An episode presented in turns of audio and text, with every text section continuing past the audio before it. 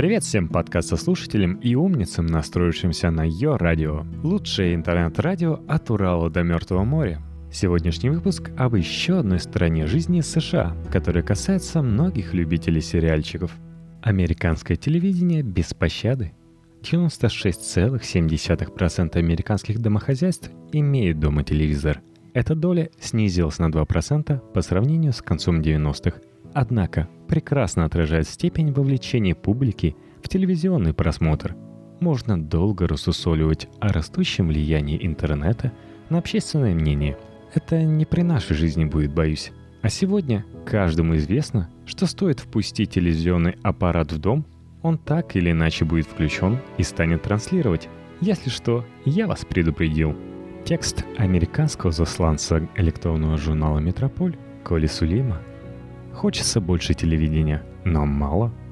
Большая тройка телеканалов родилась в 40-х годах. NBC, ABC и CBS. Позже к ним присоединились Fox и ZCW. Построенные на руинах менее успешных предшественников, практически все ТВ-программы производятся самими телеканалами. Исключение составляет шоу, заказываемое синдицированно, то есть складчину. Такие затем транслируют несколькими каналами одновременно – Никто больше не транслирует контент конкурентов. Так делалось только в прошлом веке.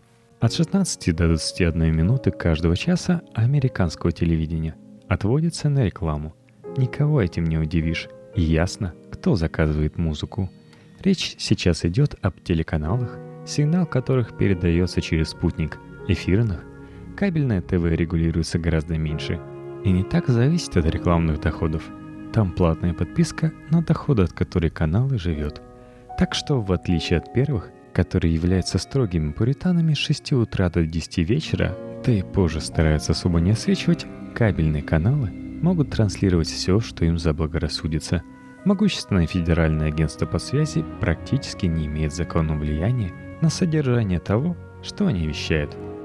Морская полиция, спецотдел, NCIS, канал CBS – впервые вышел в эфир в 2003 году. Сериал номер один на сегодняшнем американском ТВ – достаточно типичная смесь проверенных ингредиентов. Военные, да еще и обожаемые американцами военно-морские. Как в старом анекдоте, у меня была лишь одна любовь всей моей жизни – моряки. Эти самые моряки здесь еще и полицейские и занимаются расследованиями тяжких преступлений на флоте. Вроде как все спокойно на морях – но некоторые недостатки еще не изжиты. Все необходимые условия здесь соблюдаются неукоснительно для наибольшего охвата аудитории. Военная униформа, до которой так падок простой народ, гробы, укрытые флагами, детективная работа, трескучие слова вроде «субординация», некоторая любовь с упором на благородную сыновнюю и далее по списку. Благородные суровые люди с серебряными висками и прямыми спинами, эксперты-криминалисты, преимущественно брюнетки и тот неуловимый американский саундтрек на заднем плане, не вызывающий никаких эмоций.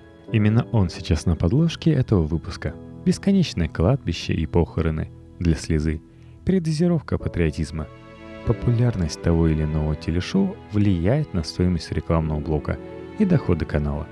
Золотой считается возрастная аудитория от 18 до 49 лет – Именно эти люди обладают наивысшей покупательной способностью, поэтому логика проста. Рекламный блок во время Grey's Anatomy обойдется в 420 тысяч долларов, а во время телешоу CSI вдвое дешевле, хотя последних смотрит в среднем на 5 миллионов человек больше. Но все эти люди старше. Будни лакированных ЦРУшников не слишком интересуют тех, кто активно таскается по магазинам – Обычный сезон телешоу состоит из 22 эпизодов, по одному в неделю. Ситкомы или комедии ситуаций иногда догоняют до 24, но больше всех вкалывают создатели мыльных опер, которые выходят в эфир круглый год без перерыва, до 260 эпизодов ежегодно. Вот где помимо новостей устроены самые трудолюбивые работники американского ТВ. Как говорится, встают и рушатся вселенные – Рождается и умирает империи, но Санта-Барбара продолжает движение. Все идет в дело. И после того, как шоу достигает 80-100 эпизодов, его можно начинать продавать на сторону сетям попроще для так называемых реранс или повторных показов. таким образом можно продолжать получать барыши, не вкладываясь в производство. Танцы со звездами Dancing with the Stars. Канал ABC впервые вышел в эфир в 2005 году. Нет смысла вдаваться в подробности и концепцию. Они просты, как идея колеса. Одна знаменитость плюс один профессиональный танцор. 10 недель на заучивание 10 разных классических бальных танцев, всех этих посадоблей, названия которых приятно щекочут уши. Каждую неделю одна пара выбывает по результатам голосования жюри и телезрителей. Парадигма вполне себе голливудская. Сперва мы наблюдаем процесс подготовки номера, всю кухню, работа в танцевальном зале, взмокших звезд в растянутых трениках, усталых капризничающих звезд. Короче говоря, живых людей. А вторым темпом прилагается уже готовый номер во всем блеске накладных ресниц и мужских декольте до пупа. И все такие лапочки. Особенно интерес представляет список повреждений, полученный участниками за 18 сезонов. Это, конечно, не национальная футбольная лига, но вполне себе небольшой медицинский справочник по спортивным травмам. Теледень обычно строго структурирован – с раннего утра местные новостные программы, за ними утренний блок главных новостей, который ведет то самое лицо. Anchorman – человек-якорек, известный всей стране, персонаж множества кинофильмов. Дневное время отдано ток-шоу и мыльным операм, нацеленным в основном на домохозяек, не занятых в производстве, но основных посетительниц магазинов. Кстати, по закону каждый канал обязан давать в эфир определенное количество образовательных программ и программ для детей. Детские шоу традиционно выходят по утрам на выходных. Старшим надо отоспаться. После дневного блока местных новостей появляется тот самый золотой фазан телевидения, именуемый Prime Time. Это время приблизительно с 6 до 9 часов вечера, когда большинство американцев возвращается домой после рабочего дня – чтобы припасть к живительной кринице.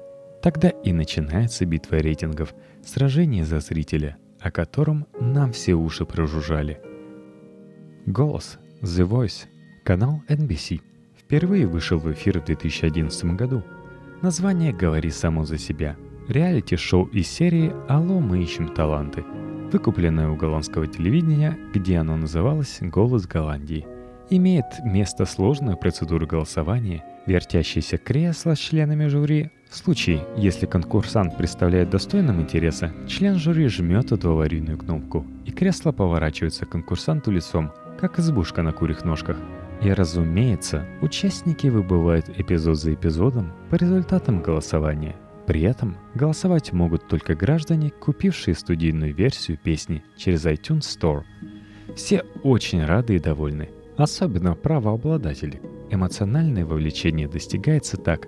Смотрите, как поют простые сограждане, такие же, как и вы. Это сложная смесь из патриотических чувств. Шоу первоначально называлось «Голос Америки», что звучит довольно забавно для меня, заставшего еще хвост холодной войны. Сопричастности чуду поют социально близкие, вроде персонажей одноклассников.ру. И вот этого ощущения пробиться к дверям Олимпа и энергично постучать когда небожители из жюри, пораженные, поворачиваются к конкурсантам. Не знаю, как у вас, но даже у меня постоянно что-то попадало в глаз при просмотре, несмотря на общую закалку и профессиональный сарказм. Рейтинг. Всемогущий бог телевидения, обладающий карающей или поощряющей дланью, в зависимости от.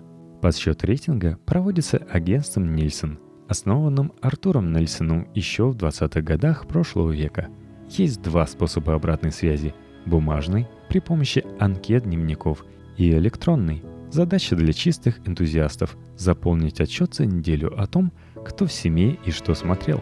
Четыре раза в год зрители извещают агентство о том, какие программы и в какое время они смотрели на протяжении месяца – в ноябре, феврале, мае и июле.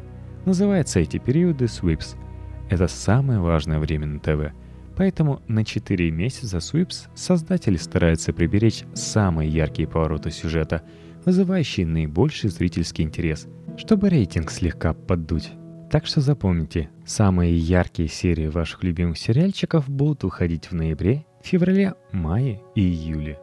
Конец ноября – роковое время для новых телепрограмм. Если шоу имеет низкий рейтинг с самого начала, оно с большой вероятностью будет закрыто немедленно, не дожидаясь перитонита. Не так давно я лично столкнулся с человеком, посвятившим себя служению Нильсону во время рекордно короткого периода съема жилья в Южном Сакраменто, 4 дня и побег с отягчающими, лендлорд по имени Таня, маниакально-депрессивная тетя, успела похвастать своим прибором Нильсона. Небольшая серая коробочка с 10 кнопками, подключенная к телевизору. Таня особенно напирала на то, что голосует даже ее мама. Горькая алкоголичка стадии ремиссии. Но об этом в другой раз. Настолько это просто. Я слушал, слегка охренев, не понимая, зачем мне все это знать. С таким же точным успехом она могла бы растолковывать мне генеалогию своих немецких предков. В поле зрения Person of Interest канал CBS впервые вышел в эфир в 2013 году. Относительно свежий сериал. Прекрасная иллюстрация текущих настроений в американском обществе. Один миллиардер изобрел для правительства суперкомпьютер, предсказывающий террористические атаки на основе анализа частной информации граждан – переписки телефонных переговоров, банковские транзакции и данных видеонаблюдения. Однако машина интересуется лишь терроризмом, а преступления рангом пониже игнорирует, что, согласитесь, недопустимо. За эти преступления берутся герои сериала. Отставные агенты, сам миллионер, частично парализованный, коррумпированные полицейские и прочие. Отличная кормушка для американской паранойи, которую сегодня энергично раздувает медиа. Государство следит за всеми стало любимым девизом в обществе, который нечем объединить за неимением общего врага. Эдвард Сноуден оказался как нельзя более к месту. Теперь отлично продается страх перед таинственным всемогущим правительством, как будто американцы уже не американцы, а нация заговорщиков и всем вдруг стало есть что скрывать. Особенно смешно это наблюдать на фоне бума социального эксгибиционизма в сети – в эту же категорию попадает и конкурирующий сериал «Скандал» на канале ABC, который, вот совпадение, был запущен в 2012 году. Там большая политика, хакер с прошлым ЦРУ, детективы, юристы и прочая загадочная муть. Да, еще и сам президент США. По состоянию на август 2013 года 114 миллионов 200 тысяч американских домов имели по меньшей мере по одному телевизору – очень интересная ремарка, рассказывающая нам о том, что при нынешней дешевизне один телевизор на семью скорее исключение, чем правило.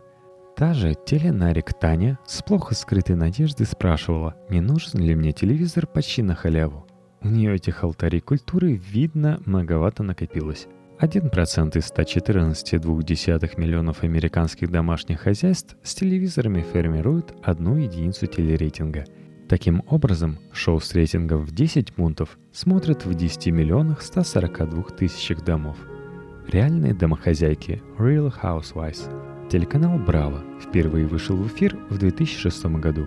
Необычайно разросшаяся франшиза реалити ТВ, начавшаяся с домохозяек графства Оранж. Идея заключалась в том, чтобы познакомить американских женщин с жизнью домохозяек классом повыше, живущих в так называемых сообществах за заборами – кем-то вроде рублевских жен.